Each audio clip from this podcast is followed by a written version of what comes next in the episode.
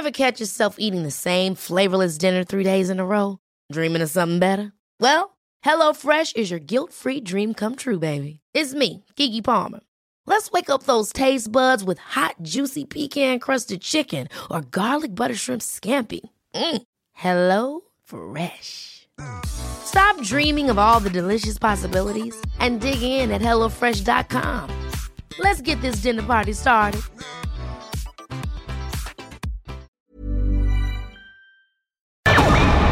Nada más por convivir.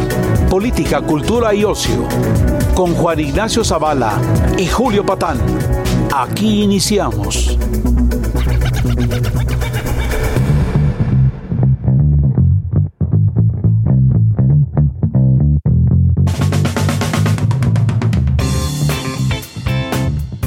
¿Qué onda? ¿Cómo están? Esto es Nada más por convivir. Edición dominical. Estamos trabajando en domingo. De puente. De puente, además. Es lo bueno de no beber, ¿verdad, Juan Ignacio Zavala? Dice que sí. Sí, este, llegas fresco, llegas. Y fíjense que hoy, lo voy a decir, tenemos una invitada de qué, Juan? De lujo. De lujo. Esto es para ver si ya nos contratan en Canal 11. Sí. Este, En, en la, en la 4T para ahí en la, tener. en la 4T. O sea, Para no, poder comunicar nuestras. nunca podríamos competir con el doctor Ackerman en Gracia, en Donosura, ¿no? En agilidad metiendo, en donde gentes. Le manda un saludo Ricardo Monreal a propósito. Pero bueno, podemos hacer nuestra luchita, ¿no? Todos podemos elogiar al presidente. Bueno, nada. Tenemos hoy. Oye, elogiar Sí. lo que sea, nada más por convivir. Nada más por convivir, ¿no? Y por una lanita, así. Sí, claro. Ay, pues, los 100 mil pesitos que cobran él y Sabina Berman por chambear. Bueno, el caso es que hoy tenemos una invitada de lujo, la gurú del uso del lenguaje, la sensei. La corregidora de Querétaro. Eso. ¿Quién, Juan Ignacio Zavala? Bueno, este. Paulina Chavira. ¿Cómo estás, Paulina? Ay, muy, muy feliz de estar aquí con ustedes. Muchísimas gracias. Qué bueno que viniste. Gracias. No, yo feliz, Te feliz. arrancamos de los brazos de la madre patria. Me arrancaron de allá. Bueno, tenía que regresar igual. Oigan, como mucho más. O sea, no solo sí. viniste de regreso por nosotros. Bueno, sí, sí, en gran parte. Ah, ya. Compromiso, un Sí, sí. compromiso. Sí. Por supuesto, yo había quedado y dije, ¿no? Ahí No, tengo lo- que estar, tengo no, esta además cita. es que lo, lo bueno de los boletos business class es que si puedes cambiarla Sí. sin Claro. tantos Fecha. problemas. Claro. Sí, Sí, no, sí, sí. no son como los nuestros, La mano. Uy, muchísimo, ¿eh? Muchísimo. Pero bueno, la verdad, este. Que esta, ¿cu- ¿Cuántos tiempos estuviste ahí en España? En España estuve una semana solamente. Una semana. Sí, fui a un congreso de lengua que fue en Logroño. Híjole, Sí. qué interesante. En cambio, aquí, En cambio aquí. En cambio aquí. la ¿qué- lengua en las mañaneras, hermano. Sí, manito. Este, sí, sí, sí. Sí, el taco de lengua. el taco de lengua está fuerte. Oye, Paulina, fíjate que. Yo creo que una de las cosas, ya hablando más en serio, que Sí. nos has recordado tú. Sí. Espera, En- espera, espera. sí. A ver, tú, cuéntame, ¿tú qué estudiaste? ¿Por qué, Esa este, es una por buena- qué este afán? Porque este Sí, afán de de- de- de corregir. ¿verdad? ¿Por qué? O me dijeron, ¿por qué profesora de kinder. ¿Por qué criticas a todo el mundo? No, no critico a todo el mundo. Soy periodista. Aunque usted no lo crea, sí. Ah. Ni yo lo creo. O sea, no estudiaste filología y así. No, no, no, no, nada Sí, es que algo ahí sí, como que yo lo tenía claro, pero cuéntame. Sí, sí, sí. Estudié periodismo, pero siempre me gustó la ortografía. O sea, siempre fue. es padre eso. O sea, yo recuerdo en la primaria una de las cosas que más, más disfrutaba, que a lo mejor a ustedes les parece lo más ñoño, pero es real. Me encantaba hacer análisis de oraciones. Me encantaba, me encantaba así, identificar el sujeto, el predicado, el adver- Me encantaba hacer Con una todas sus ramificaciones. con todo, me encantaba y teníamos colorcitos, no sé si ustedes se acuerdan, Sí. pero teníamos que si el rojo para el sujeto, el azul para Sí. el predicado, el naranja para el adverbio, o sea, eso me encantaba y era una cosa que me gustaba mucho, pero bueno, no. pues, Oye, a ver, dime, dime una cosa, esta es una pregunta real. Es que va cambiando la nomenclatura, digamos, Claro, de esas sí, clasificaciones este, de, las, de las frases, de las Sí. oraciones. Ahorita, ¿cómo son así, grosso modo? Pues lo mismo, o sea, ahora en lugar de sustantivo se utiliza más nombre Ah. que sustantivo, por ejemplo, o se utiliza, este, pues nada más, yo creo. Preposiciones tenemos algunas nuevas, ¿no? Que quizá no cuando nos las aprendimos todos de corridito así de ah, Ante, ante, cabe, bajo, con- bajo, contra, contra sí, de- sí, Sí, En el juego te la aprendías son de- de- Exacto. la mímica, ¿no? Exacto. Exactamente. Entonces, bueno, ahora ya hay unas cuatro que tenemos que agregar a esas, que usamos mucho, durante, vía, Este, ay, ahora ya se me olvida. Pero bueno, estas dos, por lo menos Durante y Vía, están ahí, que son nuevas, ¿no? Digamos. Y este, y pues nada, me gustaba eso. Estudié periodismo, eh, pues digamos un poco por comodidad. que claro que yo no sabía lo que estaba diciendo, pero bueno, o no, que estaba pensando al decidir esto. Pero era porque me quería quedar en la universidad de la que estaba estudiando. Y este, se abrió la carrera, me pareció que estaba interesante. Yo en algún momento coqueteé con estudiar historia en, en la Ibero, iba a estudiar. Pero dije, ay, no, qué flojera irme hasta la Ibero, no, no sé Sí, si Santa Fe. gusto y no sé si realmente me gustaría tanto historia. Y entonces se abrió en ese momento la que era la, la licenciatura de periodismo y medios de información en el TEC de Monterrey. Yo estudiaba ahí, ya conocía la universidad, ya todo. Dije, ay, pues ya. O sea, aquí en el sur de la en ciudad. el sur de la México. ciudad, sí, en el, nuestro, en el que es nuestro destrozado campus Híjole, sí. No le ha ido muy bien. Nada, últimamente, no, terrible, lo han hecho también no muy bien. Y bueno, ya estudié ahí periodismo y siempre me gustó, pero en, en realidad una de las cosas que a mí más me llamaba la atención o que ahora quizá reflexiono más al respecto es que a pesar de que estudié periodismo, solamente iba a una clase de redacción. Para lo Y- curioso es que en el periodismo hoy en día es donde más ves Por todas las supuesto. barbaridades que se cometen Juan con el idioma, ¿no? Con la excepción de la Cámara de Diputados. sí, porque. Ah, bueno, sí, también ellos nos, nos Sí, y de senadores también. Un saludo a Fernández Noroña, Tatiana Cloutier. Emilio Álvarez y Casa que no puede escribir bien No un puede escribir bien Nada, un tuit. no, No bueno, puede, no ni, puede. bueno, ni Tatiana, No. Bueno, pues ni, ni este, ni Fernando Noroña tampoco. Bueno, aunque está el, el- el- ahí sí el sensei, Eh, sí. Vicente Fox. Sí, bueno, no, él se mi los lleva de presidente calle Fox. a Una todos. escuela. Oh, A todos. el Lord Crocs. Pero bueno, entonces uno se topa con Paulina Chavira, como es este mundo de las redes sociales. Sí. De pronto te das cuenta que hay alguien que está corrigiendo, ¿no? Así es. Y dices, Que ¿qué, está qué onda diciendo, con esta esto no se usa así, esto no se dice así, esto... Sí. Y eh, esto es interesante, porque seguro te pasó. A ver. Eh, eh, la, la receptividad de la gente es amplísima con eso. Sí. O sea, sí, hay como, al contrario de que pensaras de, ay, cállate, de- yo escribo como quiero y el lenguaje es de todos. Sí, y sí. Este, ahí García Márquez lo dijo en Zacatecas. Sí, ah, no, bueno, ves, 18 veces, ¿no? Que, 18 es- veces aquí es todo el aquí- mundo. que se elimine la ortografía. Exacto, sí. puede ser. Hay muchísima gente que yo veo, ¿no? Lo es, sí, sí lo que hay. Te consulta, que dice Sí. que le interesa Sí. eh, eh, este asunto. Es curioso, ¿no? Afortunadamente, es muy curioso porque además también, bueno, y es muy curioso y no, porque al final eh, creo que una de las cosas maravillosas de, de ahora dedicarme a lo que me dedico es que me he dado cuenta que me dedico a algo que genera mucha pasión. Ajá, porque sí. es nuestra lengua y es algo sí, que claro. aprendimos, pues de las primeras actividades que aprendimos a hacer, ¿no? Este, pues estuvo leer, hablar. pues, sí, sí. Exacto, no, hablar antes Eh, incluso claro, de leer, claro, ¿no? sí, sí. Entonces, eh, creo que sentimos, por un lado, que es algo muy nuestro, ¿no? Muy personal y que quizá nadie podría criticarnos.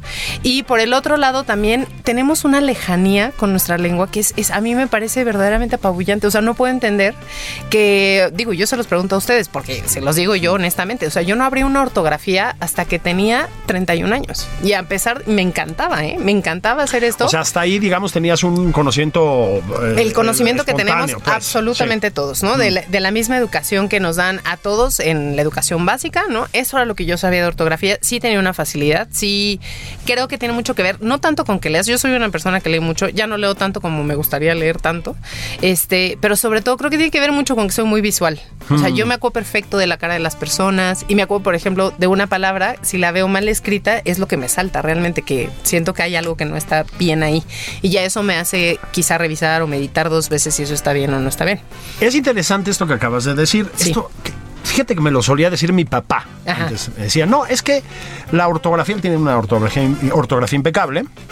Dice, pasa antes que nada por lo visual. Sí. Efectivamente. Sí. ¿Por qué? eh? ¿Qué es eso? Pues no sé, será, será quizá la forma en la que nosotros recordamos, ¿no? Así como, eh, no sé si a ti te pasa, a ustedes les pasa, a mí me pasa mucho que yo hay personas a las que veo y quizá no recuerdo su nombre, o sea, no puedo decir, como que a lo mejor ni siquiera recuerdo en dónde la conozco, pero la veo y digo, sé Qué que la conozco. escribe este cabrón. Y tiene muy buena ortografía.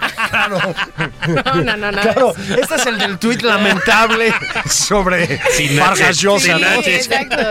Por eso luego ya entiendo que pongan otras fotografías en sus avatares de Twitter para que ya no pase esto.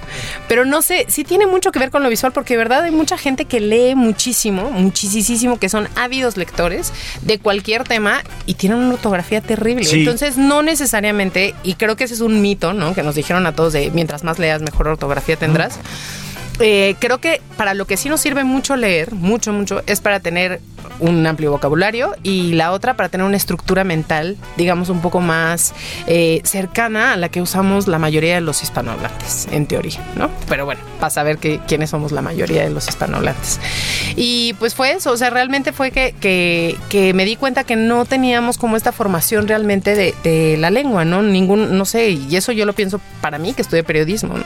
Que en teoría, o bueno, por lo menos lo que yo pensaba, es que los periodistas eh, jugamos mucho con que la, digamos que la herramienta básica de trabajo de un periodista es la información. Y no, es el lenguaje. Es la palabra, claro. Es la palabra, escrita, hablada. O sea, esa es nuestra, nuestra herramienta básica y normalmente la tenemos muy, muy descuidada. Y eso fue realmente lo que incitó eh, que pues yo empezara a corregir gente. Pero empezar a corregir más bien a medios. Eso fue lo que empecé a hacer, Sí. no a cualquier persona. Es que miren, les voy a decir una cosa. O sea, Paulina Chavira es en realidad, tiene dos naturalezas. Por un lado, es la persona que está aquí frente a nosotros, que la pueden ver en Twitter, que la escuchan en la radio, en la, te- la- en la tele, etcétera, etcétera. Y luego es una persona muy chiquita que las personas que tuiteamos tenemos en el cerebro. Ajá, sí. Entonces, cada vez que te pones a tuitear, es una. ajá, dices, voy a tener cuidado porque no me vaya a caer encima Paulina Chavira, ¿no? Ay, ya, tampoco, oigan. No sé, Es tampoco. como- que no tiene que hacer, que es Claro, Que no-. Exacto, que no tiene que hacer. Al contrario, Sí. tengo No, muchas no es cosas cierto, ¿eh? No, la verdad pero que sí no. mucha gente me lo dice, ¿eh? Sí, y, ya- y, o sea, y lo que mencionabas hace un momento, Juan Ignacio, es muy impresionante como hay muchas personas que agradecen, ¿no? O que están Sí. ahí muy atentas Sí. y, y me preguntan y, y esto y que bueno, a mí eso me hace muy feliz porque creo que es también como esta parte de querer alimentar lo, lo que es nuestro conocimiento de la lengua, pero por el otro lado hay muchas, muchas, Sí. muchas otras personas que no, que sí son muy violentas y que, y que les parece que es muy irrespetuoso lo que yo hago, ¿no? Y creo que también esa es una cosa que no, que, que tiene más que ver con la percepción que en realidad que como yo lo hago, porque al final siempre he tratado de ser muy respetuosa con Eres las muy personas. educada. Eres y muy educada. luego me han dicho unas cosas muy feas y yo trato de, de- de no, no ser Comprar, igual. sí, Sí, o sea, no ser igual. Que esa parte de decir, ay, no, pues a mí no me lastiman o nada. Pero la realidad es que no, porque nunca me espero abrir un tuit y que te miente la madre, te recuerden absolutamente todo y que dices, Fatal, bueno, sí. Sí. sí, yo estoy más acostumbrado. Yo la verdad no, no es algo que me guste, pero bueno, también creo que hay debates que hay que dar, ¿no? Y ese es el punto, que hay que que hay que crear estos debates y hay que hacerlos y pocas veces se hacen, o sea, normalmente acaban en insulto, ¿no? ¿Y eso, eso ¿qué- cuál, cuál es el debate? Género, género, lenguaje.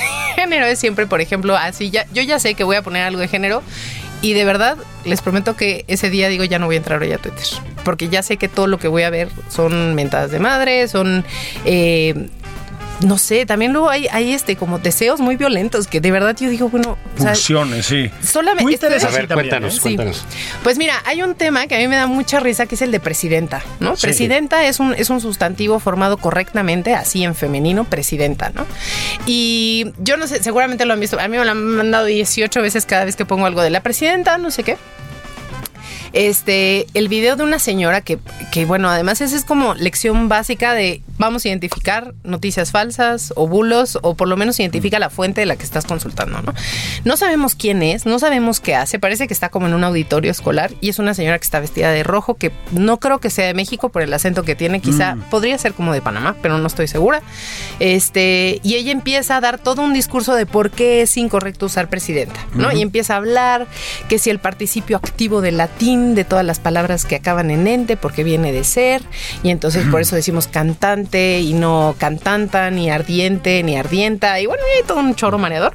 Todo para eh, para sustentar por qué no deberíamos de usar presidenta. Y la realidad es que el lenguaje es una cosa maravillosa porque no hay, digamos, una receta infalible ni un paso a paso de cómo se debe de hacer todo y todo tiene cabe en exactamente la misma regla, porque sí tiene mucho que ver con el uso que nosotros hacemos del lenguaje. Y eso es algo que yo aprendí, o sea, al final fui como muy normativa, siempre traté de, porque claro, como bien dicen, o sea, imagínense que, que yo cuando empecé a hacer esto, que fue en 2013 más o menos, que fue cuando Emilio Choifet salió a decir que nuestros libros de texto tenían 117 errores, eh, ese fue el día en el que a mí ya como que dije, no, esto ya no puede seguir así, o sea, no puede ser posible, porque al día siguiente todos los medios reportearon sobre el tema con errores. Entonces era así como de, no, o sea, esto ya no puede seguir. O sea, O sea, ya, todo no, mal. Déjame plantearlo en estos términos, Sí. una interrupción veloz. O sea, tu carrera la lanzó Emilio Chuaifet. Gracias, Emilio Chuefet, donde quiera que usted esté, gracias. Sí, literal, así fue. El grupo Atlacomulco. Sí, el grupo. Atlacomulco. Oye, no lo había visto así, qué Claro. cosa tan terrible, pero sí. Sí, el grupo sí. Atlacomulco lo fundó Gracias. Isidro Favela, Jan González, los del Mazo, Oye, el presidente sí. Peña y Paulina Y Chavira. pa- No, ¿qué Sí. te pasa? eh? Yo nada que ver con el grupo Atlacomulco, nada que ver con ellos. Pero sí es verdad que ese día fue cuando ya empecé. Porque claro, justo como les decía, apenas unos, un par de años antes había abierto una ortografía y me di cuenta que en realidad yo sabía muy poco. O sea, yo me consideraba una persona que sabía mucho de ortografía. Y cuando empecé a leer la ortografía me di cuenta que sabía muy poco, ¿no? Y que, que las clases que yo había atesorado toda la vida de primaria, de mis maestras que me decían, ¿la coma es una pausa? Pues no, no era así. La coma no, No. es una pausa y no. A veces Y- es un acelerador, incluso. Incluso. Y, Sí. y, por ejemplo, yo no había oído jamás de la coma del vocativo, ¿no? ¿Qué es la coma del A vocativo? esa le encanta al profesor. Doval. Al profesor Sí, Doval, sí, sí. sí, sí. Y entonces. Se la pasa. Ya. Sí, sí, profesor Sí. evocativo.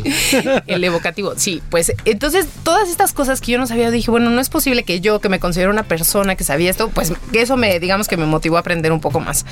Y cuando empiezo a ver que en los medios de comunicación se empiezan a escribir así, pues ciertas barrabasadas, fue cuando dije, oye, esto no puede ser posible. ¿Por qué? Porque en realidad todas las personas o el común de las personas no vamos a un diccionario a revisar cómo se escribe expresidente, ¿no? Eh, normalmente lo que vamos a hacer, uno, es, todavía en ese entonces, era, se veía mucho, mucho la televisión. Entonces, realmente, lo primero que ibas a hacer era revisar cómo lo escribían a lo mejor en, en la pleca que aparece en la televisión, ¿no?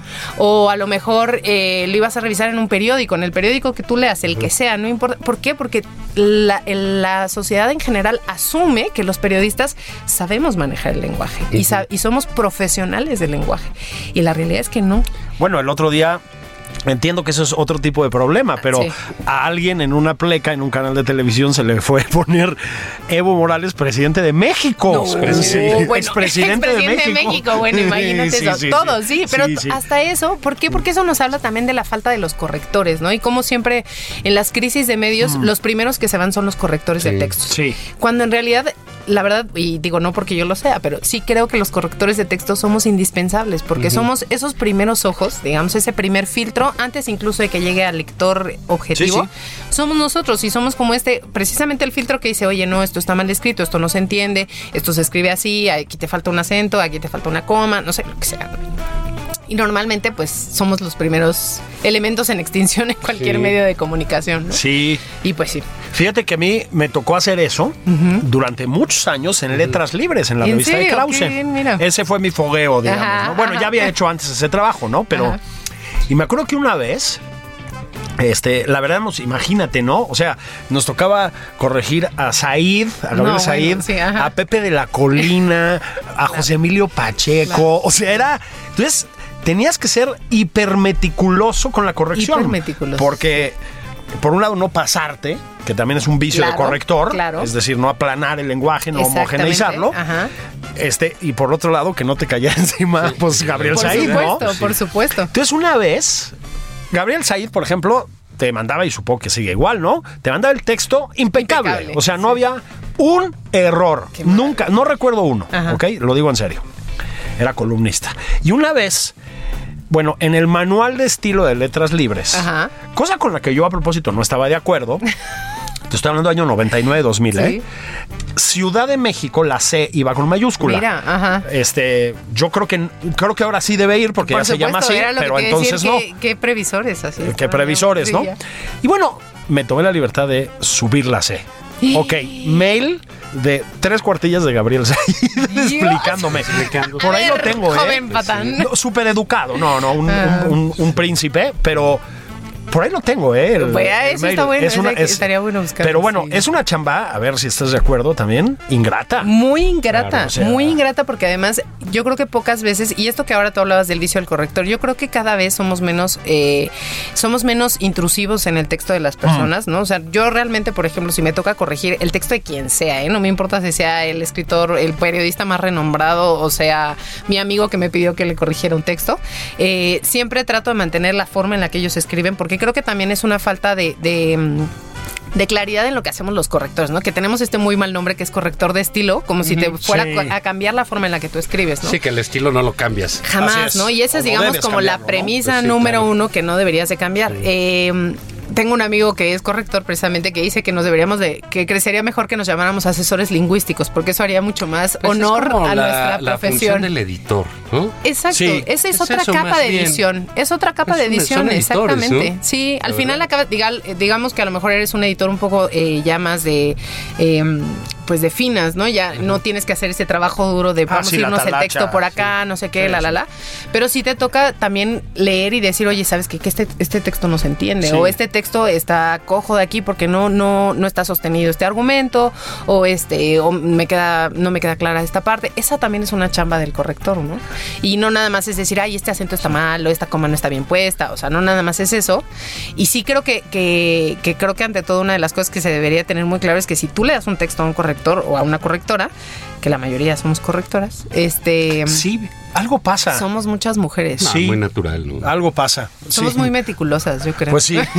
y son las que leen. Y multitareas. Sí. Oye, tampoco. Andar corrigiendo Y no, y Se son- nos da. No hagas esto. Y sabemos, así esta- no es, así no va. sabemos estadísticamente que son las que leen en este país, además, Además, ¿no? además, O sea, sí, sí leemos eso es cierto, ¿eh? Sí, eso sí, es totalmente. estadísticamente somos cierto. Super sí. lectoras, la vez que sí. Oye, pero dime, ¿qué, qué encuentras más? Porque, ah, digamos, por ejemplo, a los que hemos sido lectores de periódicos, ¿no? Yo Sí. creo que alguien que hizo un daño terrible, reforma con su redacción. Ay, sí, es Ah, las- ¿qué tal las cabezas Esas cabezas horribles. Alguien decía que era el infinitivo Siux. Castillo Peraza.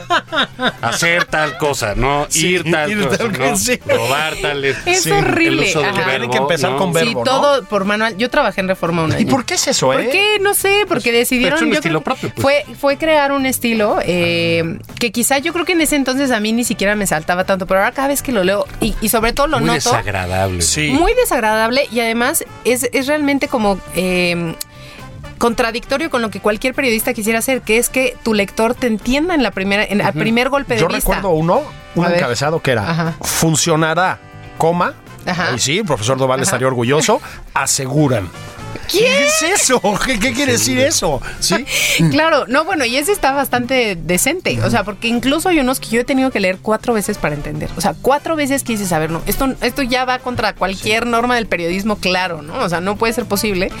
Y todo por seguir el manual de estilo, ¿no? Entonces sí hay veces en las que pues uno también tiene que, que- que entender que, que el manual de estilo es una de esas cosas que tiene que hacer, que facilitar la comunicación con las personas, ¿no? Con tus lectores, con quien te oye, con quien te escucha, con quien te lee. O sea, siempre tiene que, facilitarlo porque ese es nuestro objetivo, ¿no? Y pues, evidentemente a mí esa, yo estoy de acuerdo, o sea, Reforma creo que sí, sí ha hecho un gran daño, pero también ha hecho, un- ha dado un gran beneficio, que es que muchas personas reconocemos esto. Sí. Entonces sabemos que ese no es un buen estilo ni un buen Sí, camino claro. a seguir, ¿no? Sí. ¿Y qué hay, qué hay más? Ay, Este, los anglicismos, los ¿sí? anglicismos, Juan Ignacio. pero ¿Cuál es la onda con nuestro idioma ¿Y entonces? ¿Cuál es la onda? Pues mira, yo no sé, una de las cosas también es que nos gusta pensar que nuestra lengua es, es como muy monolítica y que no que no, Que no no se modifica, exacto. que no es dinámica y la realidad es que no. O sea, yo yo a mí por ejemplo me impresiona cua- qué capacidad de que tenemos también para formar palabras, pero qué es lo que nos pasa que quizá y esto no nada más aplica para los me- mexicanos, aunque creo que es un complejo muy mexicano, que es el sentir que lo nuestro es muy poco. ¿no? Y entonces, claro que es más sofisticado usar el francés, o es más, bueno, antes, ¿no? O sea, yo me acuerdo cuando yo estudiaba en la carrera, eh, si ponías ahí tus palabritas en francés era así como, ah, Wow. o sea, ¿cuánto sabes? Y tú ¡Qué no estudiaste culta! filosofía como yo. Uy, uy, Bueno, uy, entre uy. eso y latín, olvídate, Sí, ¿no? no, no, no, no. En cambio ahora este es el inglés, ¿no? El inglés ahora es esta lengua eh, que les encanta decir que es la lengua, este, lengua franca, ¿no? Para Sí. utilizar otro, Muy bien, muy bien. ¿eh? otro latinismo y sentirnos Sí. así muy sofisticados, ¿no? Es que en este programa somos cultísimos. Cultísimos. Este, que todo el mundo habla inglés cuando es muy, de verdad a mí me, me sorprendió, hace poco leía un, un estudio que hizo el IMCO, en donde dice que solo el 9% de la población en México, o sea, 9% habla inglés. No me digas. No, O sea, no se me hace- esa. se me hace ¿Ves? No brutal. esa cifra. Pues yo te juro ¿Lo que también en encontré. Morena ese estudio? ¿qué? ¿Por qué? Hay que cuidar los muestreos.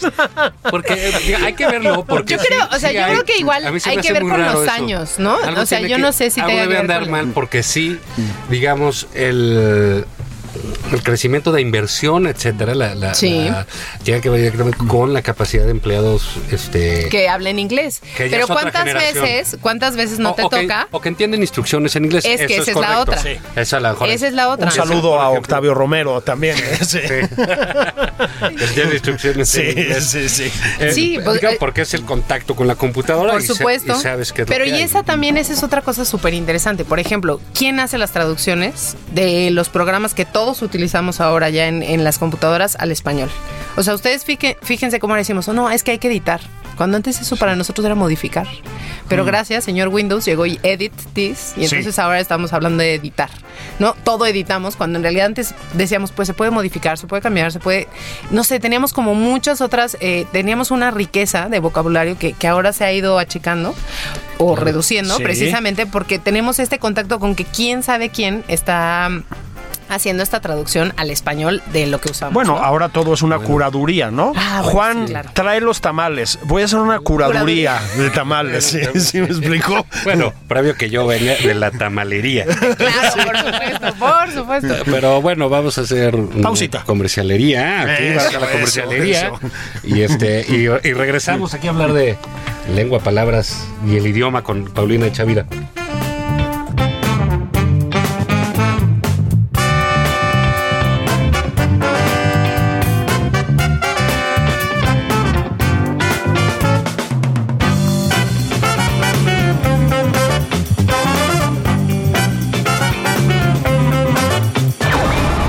Esto es Nada más por convivir, una plática fuera de estereotipos con Juan Ignacio Zavala y Julio Patán.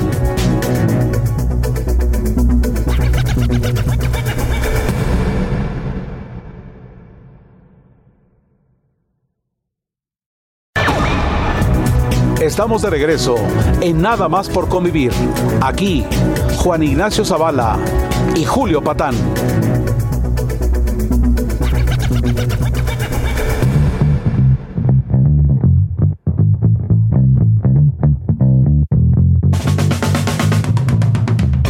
¿Qué tal? Bienvenidos de vuelta a Nada más por convivir. Estamos aquí, Julio Patán y un servidor, platicando con Paulina Chavira, este correctora de la tuira, ¿no? Twitter. Este, Twitter. Twitter. cuidadora, cancerbera del idioma. Eso. Eso me gusta. Sí, sí, sí, sí, sí, sí, Y, sí. y vaya, ay, eh, digamos, retomando un poco lo que platicábamos, bueno, yo no tengo los estudios formales, pero leí mucho, ¿no? Ajá. Y he hecho todas mis construcciones eh, de escritura sobre mis lecturas. Ajá. Claro, Sí, Es de donde- claro, es claro. donde aprendí, ¿no? Básicamente. Y de repente te topas efectivamente cuando no consultas la ortografía, pero las sabes usar, ¿no? Por Sí. ejemplo, traías algo hoy o ayer sobre las rayas, Ajá, sí, sobre la raya. Ajá. Mm, Sí. que yo les decía guiones, güey. Sí. Pues no se llaman rayas. Se llaman. Fíjate, es que sí es sabroso Sí. ese rollín y que tiene sus reglas. Tiene sus vericuetos y muy simpático. Por ejemplo, esa es una cosa a mí también que me impresiona mucho. Ahora usamos la raya, que digamos que es para que se imaginen exactamente de qué estamos hablando. Digamos que es el guion, pero es un Sí, guion más largo. Más largo, sí. Y, y justamente uno de los errores que compu, se cometen compu, sí. ajá, es, es confundir esa raya con el guion y usar ese guion que es más cortito, digamos. Eh, no es tan cortito como un menos, que es mucho más cortito. ¿no? Entonces, ta- digamos que tenemos el menos, tenemos el guion y luego tenemos la raya. Para que ubiquen, el, el guion es el que utilizábamos para separar palabras Ajá. cuando hacemos división silábica y la raya es un poquito más larga. Y esa raya nos sirve, por ejemplo, para hacer comentarios parentéticos, o sea, como si un paréntesis. Yeah. ¡Qué bonito! Qué bonito. Sí, sí, sí, sí. y normalmente O sea, nos sirven para Pero cuando incluir- usas el paréntesis con la raya. Pues tu primero gusto? es un eh, tiene Visualmente es más bonita ver. la raya. A mí me gusta más, pero por ejemplo, justo el, el tweet al que tú te refieres es un eh, retweet que hice de un gran tipógrafo que es Jorge de Jorge Buen. de Buen, sí. Y él eh, tiene todo un diccionario tipográfico que es una maravilla y se lo recomiendo si tienen ganas de, de saber estas, este, eh, no sé, detalles de. Qué bonito. de ¿Quién lo publicó, eh? No sé. Eh, ay, no sé quién lo publicó. Bueno, no, no importa. lo No que me acuerdo, pero, está ahí- pero ex- está disponible, pues. Está disponible, Sí. lo pueden encontrar en, en cualquier librería. Y, eh, por ejemplo, la raya, una de las cosas que tiene es que primero, si, si quieres hacer, digamos, un comentario para agregar información a tu lector, primero utilizarías el paréntesis. Eso Sí. sería como la regla. Si quieres incluir algo más como que ten- esté relacionado con el pensamiento del autor, tendría que ser entre rayas. Ajá. Sí, Y una de las cosas... artículos es mejor la raya. A mí Sí, me gusta más. Porque sí. como que sí le adicionas algo. Sí. Sí, que es más que- personal, sí, que no digamos. quieres es que se te vaya del- del exacto, hecho. Exacto. Digamos que entre paréntesis, si tienes una sigla, entre paréntesis pondrías, digamos, el nombre completo primero y entre paréntesis la sigla, ¿no? O si estás hablando de alguna persona, entre paréntesis pondrías cuándo nació y el año en que nació. Pero entre rayas a lo mejor pondrías un comentario sobre esa persona, del autor, ¿no? Y una de las cosas es que eh, estamos copiando mucho las reglas del inglés y entonces ahora solamente estamos utilizando la raya de apertura, cuando en español Ah, sí. se trata de un signo doble que abre y cierra. ¿no? Incluso cuando, digamos, la frase cierra en punto, por ejemplo. Incluso, y entonces... Esa es una aclaración Esa es una importante. Buena, muy buena Sí. aclaración, que no se, no se elimina, digamos, porque ahí es donde acaba, ¿no? Y una de las cosas, por ejemplo, que se hizo en 2010 es que se actualizó la ortografía. Al actualizarse la ortografía, una de las cosas que se hace, que a muchas personas no, le no les gusta, entre ellas a Jorge de Buen, es que se estableció que todos los signos, siempre si tenemos una raya, si tenemos un paréntesis, comillas, este, pues creo que son esos, siempre el punto va a ir afuera. Siempre. Ah, sí. Siempre. Yo estoy en contra. ¿Por qué? No sé, bueno, ahorita lo discutimos, pero sí. Como que tiene Me más encanta. claridad si está fuera, ¿no? A mí me parece que es más fácil. La, la regla antes era que Sí, son era las parte comillas de- y en la parte. En ¿no? las comillas era parte siempre. ¿no? Sí. Para Sí. el paréntesis, hablando de eso que decía tu papá, se ve mejor el punto afuera. Se ve mejor el. Sí, punto. sí a mí ve. me gusta, no sé. Pero también, sí, se fijan, Es es, más justamente concluyente. esto. O sea, al final la lengua acaba siendo este, esta parte de me gusta, no me gusta, no. Y entonces Sí. no nos gusta tampoco que haya gente que nos diga, ah, no, pues es que eso está mal. O sea, la regla dice que no va así, ¿no? Y entonces eh, es muy chistoso porque también hay, hay muchas personas que dicen, oye, no estoy seguro. Y no estoy seguro si, hay, si de verdad algo me gusta o no me gusta. O sea, más bien quiero saber qué es lo correcto. Y qué es lo correcto también es otra, todo Otra debate grandísimo, ¿no? Entonces, creo que ahí más bien es, esa es una gran eh, ayuda que tiene la ortografía, ¿no? Que quizá nosotros no vemos. Al final, mira, y hablábamos hace un momento también de los anglicismos y de por qué tenemos estas ganas de hablar ahora inglés. Imagínate que nosotros somos, eh, los hispanohablantes, somos el segundo grupo que más grande de personas que tienen una lengua materna, ¿no? Tenemos 570 millones de personas que hablamos español. Y el primero es China. ¿No? Pues sí, evidentemente. El inglés me parece que es como el cuarto. Ya de aprendizaje, ¿no? De que uno decide que va a aprender. Claro. Sí, evidentemente el número uno es el es China, sigue siendo China, por el número y demás, pero el segundo es inglés, ¿no? Ya, y el español baja al tercer lugar. Pero, por ejemplo, es ahora sintomático que en China el idioma que más se está aprendiendo es español No me digas. es español. Entonces es, es muy impresionante. Estuve platicando hace poco con la editora de Larus ahí en España y me estaba contando la cantidad de libros que están haciendo para, Para para las personas que están aprendiendo español en China. ¿Y hay una explicación a esto? Pues porque ven un potencial en, en nuestra lengua que nosotros no estamos viendo. Y entonces a mí esa es una de las cosas que creo que más me, me desconcierta en cuanto a tanto uso del inglés y a ceder tanto como... Porque, a ver, el español siempre ha tenido otras lenguas de las que se ha nutrido siempre, ¿no? Sí, Tenemos sí, sí. muchos galicismos, muchas palabras que provienen del árabe, de este, del portugués, o sea, Del siempre náhuatl, no, por no es supuesto. claro, bueno, en México por supuesto, ¿no? O sea, no es que la nuestra sea una lengua pura y hay que mantenerla así, o sea, para nada. Pero lo que yo creo que ahora está pasando y que es una de las cosas por las que yo siempre peleo y uso esta etiqueta que se llama mejor en español, es porque tenemos muchas palabras que sí son equivalentes en nuestra lengua y que nosotros estamos cediéndolas así, con la mano en la cintura, ¿no? Como, ay, no, porque se oye mejor. Y porque me da más prestigio decirla en inglés, ¿no? Y porque parece que sé mucho o que soy una profesional de mi campo, cuando en realidad muchas veces lo que estamos haciendo es obstruyendo esta comunicación entre nuestra, nuestra audiencia o nuestro público y nosotros, ¿no? Por ser muy prestigiosos. Déjame regresar a este traído llevado lo del género. Ay, sí. No, que empezó también así con alguien que destruía el idioma bastante. Sí. El, el chiquillos y El chiquillos y chiquillas, chiquillas, justo. mexicanos mexicanas, ese- Ciudadanos y ciudadanas. ciudadanas, Ajá. este ¿qué se hace ahí? ¿Qué se hace ahí? Pues ser más inteligentes. Yo creo que precisamente un Un gran culo. problema. Estamos perdidos. Estamos Sí. perdidos. Ah, ya en buena onda. bueno, hay que Un soñar, hay que un soñar. plan B. un plan B es verlo Un plan 4 No, no. No, bueno. sí. O sea, yo creo que ahí, mira, una de las cosas que sí tenemos que hacer es tratar de, de, de ser como un poco más. eh, ¿Qué podría ser la palabra exacta aquí? Este, quizás ser un poco más. Eh, tolerantes. Flexibles. Y, ajá, flexibles, ¿no? Y también entender que, que sí, que hay muchas cosas, que esta es una lucha de poder, sin duda. O sea, lo es, no, yo no les podría llegar aquí a decirles, ay, no, esto no tiene nada que ver con el poder, ¿eh? o sea, para nada. Por supuesto que tiene que ver con el poder. Por supuesto, porque la lengua es poder, las palabras son poder. Y la forma en la que nos referimos a nuestra realidad es poder, ¿no?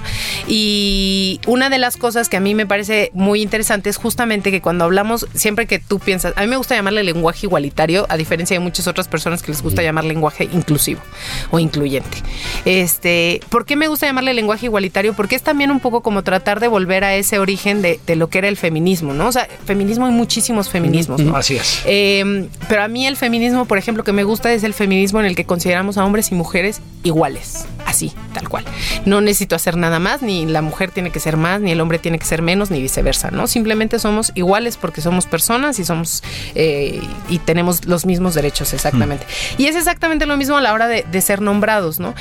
Creo que precisamente este desdoblamiento, que es como se llama, muy este, digamos, de formalmente en, en estas cuestiones, es eh, justamente ridiculizarlo. ¿Por qué? Porque incluso, o sea, tú imagínate escribiendo un texto en el que estuvieras desdoblando todo el tiempo. O sea, ni- bueno, yo no sé, yo quiero creer que ni la más feminista extrema de todas diría, no, ya, con eso me siento súper representada, ¿eh? ya estoy ahí, vista y todo. O sea, llega a ser, es súper tedioso, es, es este horrible, cansino, así como de, no, ya, esto no es lo que yo quiero. Entonces, tenemos muchas otras alternativas, pero eso que es lo que requiere, pues, de conocimiento de nuestra lengua. Y eso es donde ahí eh, fallamos, ¿no? Porque al final no, no tenemos verdaderamente este manejo de la lengua como para decir, oye, en lugar de estar desdoblando y decir, este, no sé, todo el tiempo de, es, es que los lectores y las lectoras. O la ridiculez de la X O la para X, pero neutralizar mira, el género. A eso ahora vamos ahora si quieres. Pero por ejemplo, en lugar de decir los lectores y las lectoras, pues no, o sea, puedes decir las personas que leen. Y estamos incluidos todos ahí, Mm. todas estamos vistas ahí, ya no no es que estoy este, distinguiendo a uno y a Sí, otro. sí. O sea, sí podemos encontrar otras formas o simplemente hasta en la forma en la que redactamos, pero claro, ¿qué, qué es lo que, que se necesita? Pues más trabajo, ¿no? O sea, no es tan sencillo, ¿por qué? Porque también estamos Sí, pensando siempre, pues que el masculino genérico ahí está, ¿no? Entonces, por ejemplo, justo ahora, salí, hace poco salió una noticia que decía, astronautas eh, realizan caminata histórica. Si ustedes leen esto y lo ven y por contexto, por lo que nosotros sabemos, yo dudo que ustedes estuvieran pensando que estas eran dos mujeres. Porque no se ve, ¿no? O sea, eran dos mujeres que estaban realizando, y por eso era histórica la caminata, porque nunca unas mujeres astronautas habían hecho una caminata histórica en la Estación Espacial Internacional. Entonces, claro, o sea, pero en ese caso sí necesito evidenciarlo, ¿no? O si también les ¿Se digo. perdieron? Eh, no, no se perdieron. Llegaron muy bien.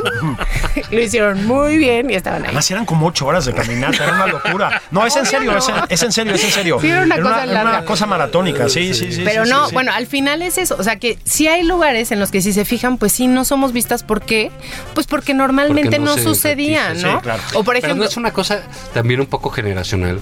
Paulina, digamos, Probablemente nosotros crecimos con los astronautas. Sí. por supuesto, ¿no? claro. Eh, ya nos tocó de grandes, de adultos, ver eh, mujeres astronautas. Ajá. ¿no? Poquísimas, pero sí. Poquísimas. Ajá. Sí. De hecho, una de las primeras, pues las que murieron en, Así es. Claro. en, claro. en, la- en- en- en ese en Cabo Cañaveral, ¿no? Sí, fue. creo que sí. Este, Pero digamos, vienen otras generaciones. Sí.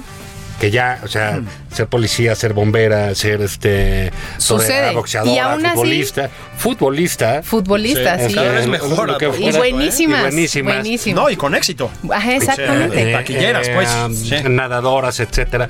Ya como que son generaciones que sí pueden pensar en lo que tú dices. Ojalá. Al decir astronauta, Sí. pueden pensar que, pu- que puede ser una mujer o un hombre. Ajá. O les da lo mismo lo hace. Exacto, no lo Sí, imaginan. sí. Pero, Pero, tú es imaginas justo. a Aldrin.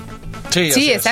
Pero, y mira, por ejemplo, hay un, un caso perfecto, es que eh, hace mucho O estaba... a Fox, que vivía en la luna. o al peje, que vive en Marte, cabrón. Unos astronautas caminando. El, peje, el peje Fox. astronautas. Sí, el heteropatriarcado Pero es justo eso. o sea, bueno, ya no, yo ahí sí ya no. Sí. O sea, pero justamente es eso, que creo que también está como muy desvirtuada esta, este uso del lenguaje igualitario precisamente por eso, porque acabamos siendo como muy ridículos. Y lo que tú me decías ahora de la X. A mí la la X no me gusta personalmente. O sea, yo, por ejemplo, no me veo escribiendo un texto en el que te ponga compañerix, ¿no? Sí. Pero sí tengo que reconocer que hay muchas personas que lo usan. O Sí, sea, y a lo ¿cómo mejor no? no? de mi edad, o a lo mejor más jóvenes, sí. o a lo mejor más el es de activistas. quien lo usa también. Pero ¿no? exactamente es eso. Ah, sí, y sí. el gran problema, yo creo que ahí es, es querer creer que ah, no solo la forma en la que yo uso el lenguaje está bien, ¿no? Y más bien lo que creo que tendríamos que hacer todos es aprender Hmm. a que tú lo usas de cierta forma y está bien, yo no lo voy a usar así. Sí, ¿no? sí, exactamente. ¿Y la E? Y a mí la E me gusta, fíjate que me gusta. O sea, contrario a lo que creo que cualquier otra persona pensaría, me gusta en cuanto a crear como un Plural. este, no, un pronombre neutro, ¿no? O sea, al, al final nosotros, el, digo yo hasta hace unos meses trabajaba en The New York Times en español, y una de las cosas con las que nos enfrentábamos es que en inglés sí se está utilizando, por ejemplo, el they en singular para tener un pronombre neutro, que el they para nosotros en español sería ellos o ellas, ¿no? Y cuando se utiliza para una persona que no se identifica ni con el género femenino ni con el masculino, se utiliza they en singular y ya está. Entonces tuvimos, no fueron muchos artículos, pero sí hubo que traducir tres artículos en donde se utilizaba el they así como un pronombre neutro. Y la realidad es que nos sentamos a, a- yo no me puedo poner a traducir esto como él, no sé, ella, él, ¿no? O sea, porque al final o sea, eso no, no, en realidad a mi lector no le va a transmitir lo que esta persona ha luchado por, por, por, por ser nombrada de esta manera, sí, ¿no? sí, claro. Entonces pensamos que una de las formas más sencillas, digamos, era utilizar ella, ¿no? Y entonces usábamos ella en lugar de ese they y todas las concordancias trata, o sea, fuimos muy cuidadosos también en la forma en la que se hacía esa traducción para que no hubiera que hacer estas concordancias como ella estaba contente, por ejemplo, este, sino que se sentía contenta o, o sentía alegría, ¿no? O alguna forma así en la que no tengas que realmente marcar el género, que se puede lograr en muchos casos, en muchos otros no, y pues uno tiene que decir, bueno, pues tomo esta decisión y lo voy a escribir con la E y ya está, ¿no? Porque me parece mucho más legible con la E que con la X o con la arroba, ¿no? Ah, la Eh, arroba, sí, Ah, me había olvidado de la arroba. Que esa es otra. O sea, una de las cosas que a mí me gusta de la E es que la puedes decir y la puedes leer, ¿no? Tenemos una, o sea, en la arroba es México. leída, ¿no? Exactamente. En, en México tenemos una asociación que se llama Nosotrex, ¿no? O sea, nosotros, nosotros, X, S. Ajá. Y entonces, claro, gráficamente esto está muy bien porque tú lo ves y dices, ay, qué inclusivos, ¿no? O sea, qué, qué ganas de, de ser igualitarios y todo muy bien. Pero cuando oyes a las personas de esta asociación que se refieren a la asociación, dicen, es que nosotros, No. Qué y entonces, ¿de qué Sí. nos sirve tener esa X, no? O sea, si vas a poner esa X, por lo menos di nosotros, nosotras, o nosotras, Es nosotros, ¿no? Sí. Ajá. Entonces, realmente ahí es cuando yo creo que pues uno tiene que hacer las cosas como con más eh, congruencia, ¿no? O sea, está perfecto si lo quieres usar así en tu, en tu logo, está muy bien, Mm. pero entonces también piensa en la forma en la que te vas a nombrar oralmente, ¿no? O en la que te vas a referir a ti oralmente, eh, en la forma en la que vas a escribir, en la forma en que te vas a dirigir, porque luego también es eso, ¿no? Pensamos que el lenguaje igualitario solo es desdoblar una o dos veces en nuestro discurso y ya con eso ya está, que eso es lo que hacen todas las guías de gobierno. Todas, ¿no? Eh, y en realidad no, son muchas otras cosas. O sea, es esta parte como de, de pensar como en estos eh, adjetivos que a lo mejor no se van a concordar en género, que para que no tengas el masculino genérico, o pensar este la forma en la que vas a redactar una oración que a lo mejor el este se convierte el adjetivo en más bien en verbo, ¿no? O sea, tienes como muchas muchas variantes. El utilizar los femeninos y corresponden, ¿no? O sea, justo eh, estaba hablando ayer con un, con un familiar sobre una persona que se refiere a ella, una mujer que se refiere a ella misma como ingeniero arquitecta. Ay, qué A chistoso. ver, ¿por qué? Pues porque su título dice ingeniero.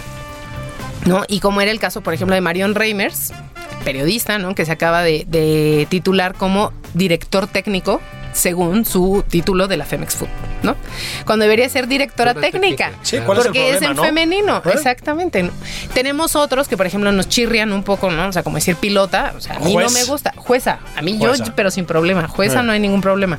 Este, pilota a mí me suena como, ay, raro, pero tengo la esperanza de que cuando mis hijos eh, utilicen estas palabras, ¿no? Ellos digan, ay, la pilota y lo digan con toda la facilidad Sí. y ni les chirrien ni les No es una nada, palabra ¿no? bonita. No. O sea, Pues no. es la más linda, pero también me, o sea, por ejemplo, yo ahora justo eh, volé hace poco y en el vuelo de regreso la que comandaba, la que, perdón, la que volaba el avión era una, una pilota y ella se refería a sí misma como la comandante.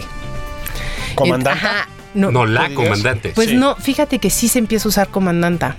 Y, y antes había también como esta... eh, No, pero decía soy la comandante, La no soy Ajá. comandante fulana. Ajá, exacto. O decía, soy comandante. No, o decía, soy comandante. Este, lo saluda la comandante Ajá. fulanita, ¿no? Ya, X. Y este, y luego después decían, por órdenes de nuestro comandante. Y yo decía, o sea, pero si es mujer, ¿por qué mujer, no dicen de nuestra comandante, comandante, no? sí. Entonces, es justamente ese tipo de cambios que yo sé que pueden parecer a lo mejor nimios o que, que no, en realidad no cambian nada. Pues en realidad sí cambian. ¿Por qué? Porque yo no estoy segura si todas las personas que estaban ahí estaban ciertamente claros, o claras más bien, porque eran personas, de que quien nos estaba volando, atravesando el Atlántico, era una mujer, Una ¿no? mujer, claro. Y este, y yo también luego pensé, cuán- porque ha habido también muchas historias de cuánta gente cuando se entera que hay una pilota en el avión, mejor Sí. se sale, ¿no? Ajá. Entonces dije, ¿En- en ¿será? serio? Te lo- eso me han al dicho. principio, ¿no? Eso me han dicho y a mí me, Al me principio pasó mucho, no, yo creo que ya no. Pues me parece increíble. Bueno, Algún que no. sí. Bueno, también luego con, lo- no sé, o sea, sí, pues a lo mejor a la gente le da, no sé, yo qué sé, le da Sí. lo- mucho nervio. Yo no sé. La verdad lo hizo muy bien esta mujer y lo hizo, la felicito Sí, si desde lo hubiera aquí. hecho mal, yo hubiera Y si lo hubiera, exacto, sí. lo hubieran sabido, no, qué bueno que nadie sabe nada. No, pero bueno, por ejemplo, Es la cosa eso. con los pilotos y las pilotas. No hay ambigüedad. Las avionas. Lo, Y las- lo no, hacen, pero lo eso- hacen pero eso y te justamente, enteras, esta es ¿no? otra, ¿no? O sea, como que lo dicen, ay, sí, luego vas a empezar a hablar de la cuerpa. No, o sea, por ejemplo, yo creo que solamente tendríamos que concordar en femenino los sustantivos, ¿no? O sea, si, si me estoy refiriendo a una mujer, ¿no? Porque se identifica además con el género femenino, pues en femenino, ¿no? Ya está. Este, usar eso, por ejemplo, eh, les digo, cambiar la redacción, utilizar más, por ejemplo, palabras como quién, quién es, alguien, persona, ¿no? Que eso, que en realidad, digamos, estos eh, son, son- bueno, sobre todo pues, persona es un tipo de sustantivo epiceno, así es como se llama, que no nos importa cuál es el género, ¿no? Como tenemos este persona, personaje, víctima, ¿no? Este, siempre se va a concordar en ese género y tú tienes que hacer la aclaración en dado caso, por ejemplo, con víctima y personaje, si se trata de un personaje femenino, un personaje masculino, el ¿no? víctimo. El víctimo. Ese todavía no, no aplica. el víctimo aún no. Pero dime una. Bueno, no, ¿quién te iba a hagas, pensar? no te hagas el hace víctimo. como Sí me gusta. no te hagas sí. el un víctimo. par de años, este.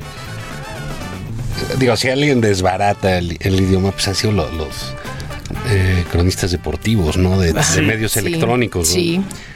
Pero que puso su tweet que puta, fue un éxito. El perro Bermúdez diciendo que fue el primero en usar lenguaje. El lenguaje inclusive, Sí, incluyente. incluyente. Yo, yo creo que el perro Bermúdez es genial. La verdad es que ustedes no lo habían visto, no habían visto la claridad que él tenía. Tiene Sí. toda la gracia del mundo el perro No, Bermúdez. bueno, ¿no? ese Es tweet, genial, ese tweet creo que fue así una Sí, cosa sí, sí, sí. de porque pues sí es cierto, es de Sí. muchaches, Muchachos, todo así estaba, así estaba, sí. así estaba. No, sí, la pelota no, no, ahí sí tendría que ser la pelota. Déjame hacerte una pregunta. Sí. Este. Ya va a estar- digo, todo esto pues, se nos acaba el tiempo para hablando de estos rollos, pero es las palabras, ¿no? Que vienen y van. Yo, por ejemplo, una que me trae francamente hasta la madre es la narrativa. Ah, sí, la narrativa. antes la narrativa era una cosa de la una ahora narrativa. todo el mundo Todo es la una narrativa. una narrativa. Tienes que Ajá. cambiar tu narrativa. Ajá, es- Pero seas lo que seas, ¿no? Antes era para No los, importa, sí, los escritores, claro, ¿no? claro, claro. Aquí es el problema con tu mujer, es tu narrativa. Es güey. tu Tienes que narrativa, decir sí, sí, sí. Dices, bueno, y la parte del sexo, ¿cómo la arreglamos, no? cómo se la, cómo se la narro. Porque nada más no. Sí.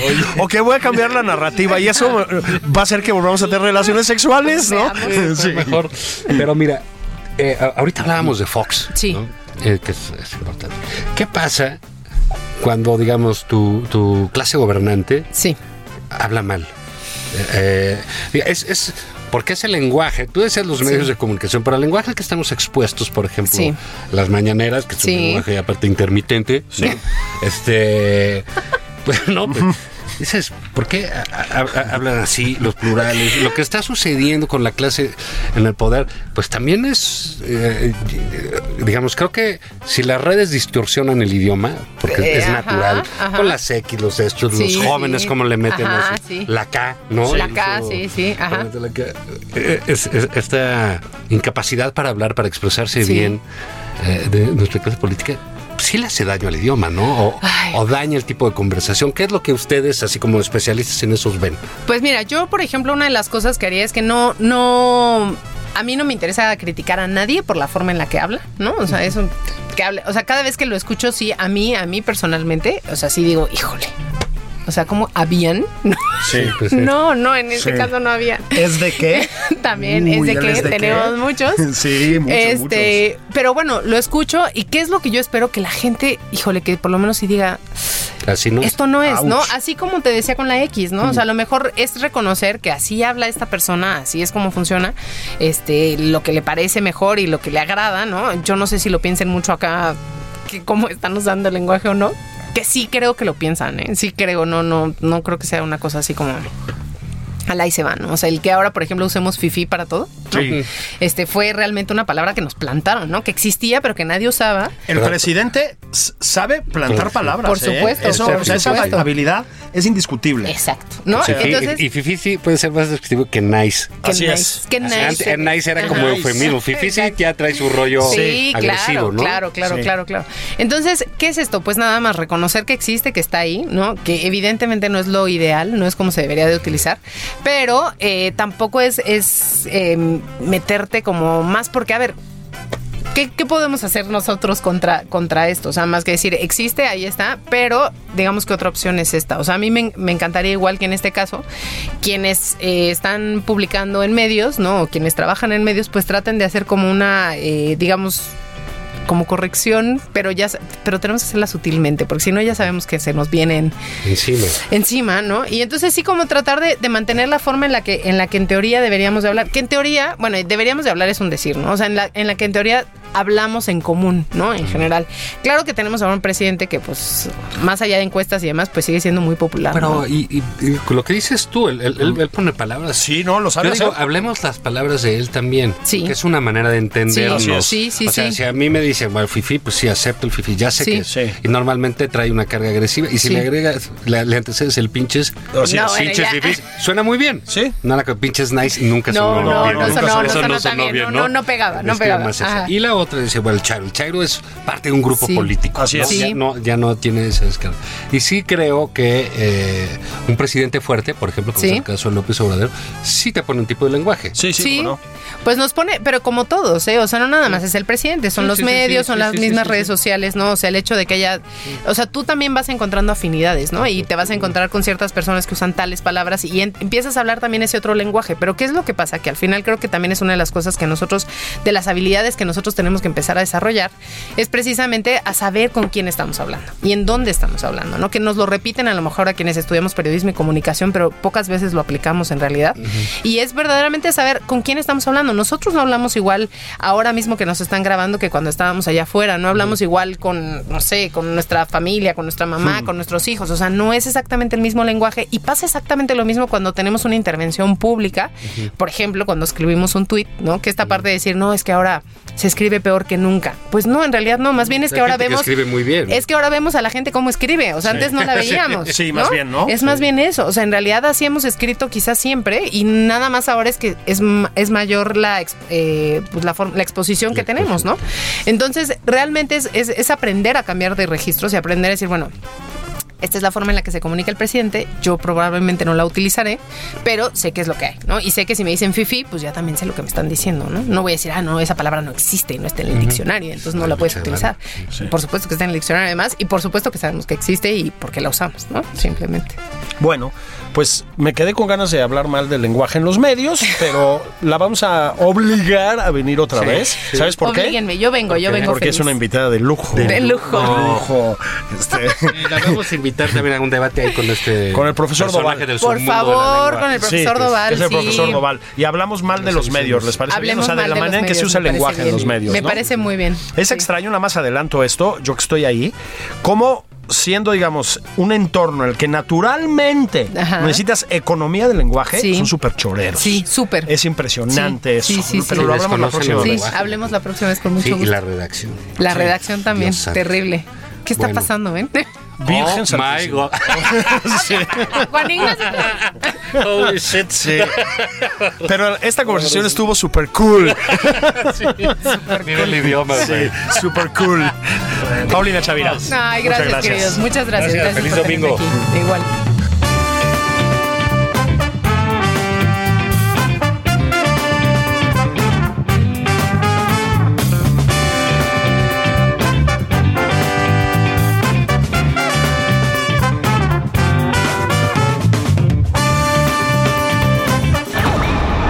Esto fue Nada más por convivir. El espacio con política, cultura y ocio, con Juan Ignacio Zavala y Julio Patán.